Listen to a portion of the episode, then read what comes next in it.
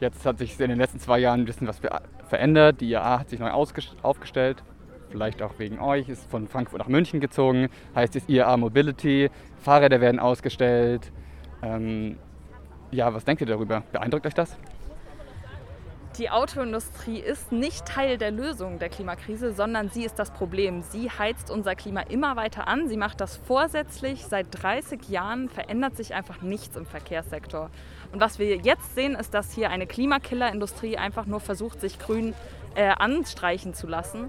Und deswegen sagen wir, es kann nicht sein, dass mitten in der Klimakrise diese Automesse in der ganzen Stadt ausstellen darf, überall ihre dreckigen Lügen verkaufen darf und auf der ganzen Welt schon Menschen an der Klimakrise leiden, wir die Klimakrise hier dieses Jahr in Deutschland schon erlebt haben und immer noch weiter so getan wird, als könnte das Auto eine Lösung sein.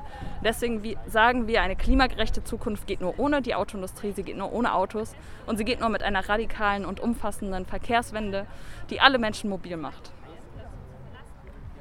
Ähm, ja, angenommen, äh, in zehn Jahren, linke soziale Bewegungen sind viel stärker.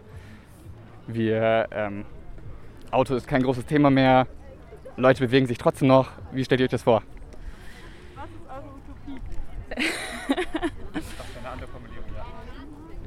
Genau, wir fordern eine umfassende Verkehrswende, die klimagerecht ist. Und das heißt für uns, dass wir halt von diesem System Auto wegkommen. Weil gerade ist es ja so, dass das Auto tatsächlich das Fahrzeug ist, was die ganze Zeit bevorzugt ist, was am einfachsten ist und äh, meist kostengünstiger. Und deswegen sagen wir, wir müssen vom Auto weg hin zu kollektiven Formen der Mobilität. Das sieht dann für uns so aus, dass ähm, es einen kostenlosen öffentlichen Nah- und Fernverkehr gibt. Also dass alle Menschen einfach kostenlos und einfach Busse und Züge benutzen können und zwar nicht nur auf der Stadt, sondern dass die Infrastruktur auch auf dem Land massiv ausgebaut wird, dass Lücken geschlossen werden in den Verbindungen. Und vor allem aber auch nochmal, dass wir Fahrradwege äh, sicher und breit ausbauen, dass es Fahrradschnellstraßen gibt. Und ich glaube, da können wir als Gesellschaft, wenn wir darauf unsere Energie fokussieren, richtig tolle, ähm, gerechte Formen der Mobilität finden, an denen alle Menschen teilhaben können. Äh, eure Meinung zur E-Mobilität?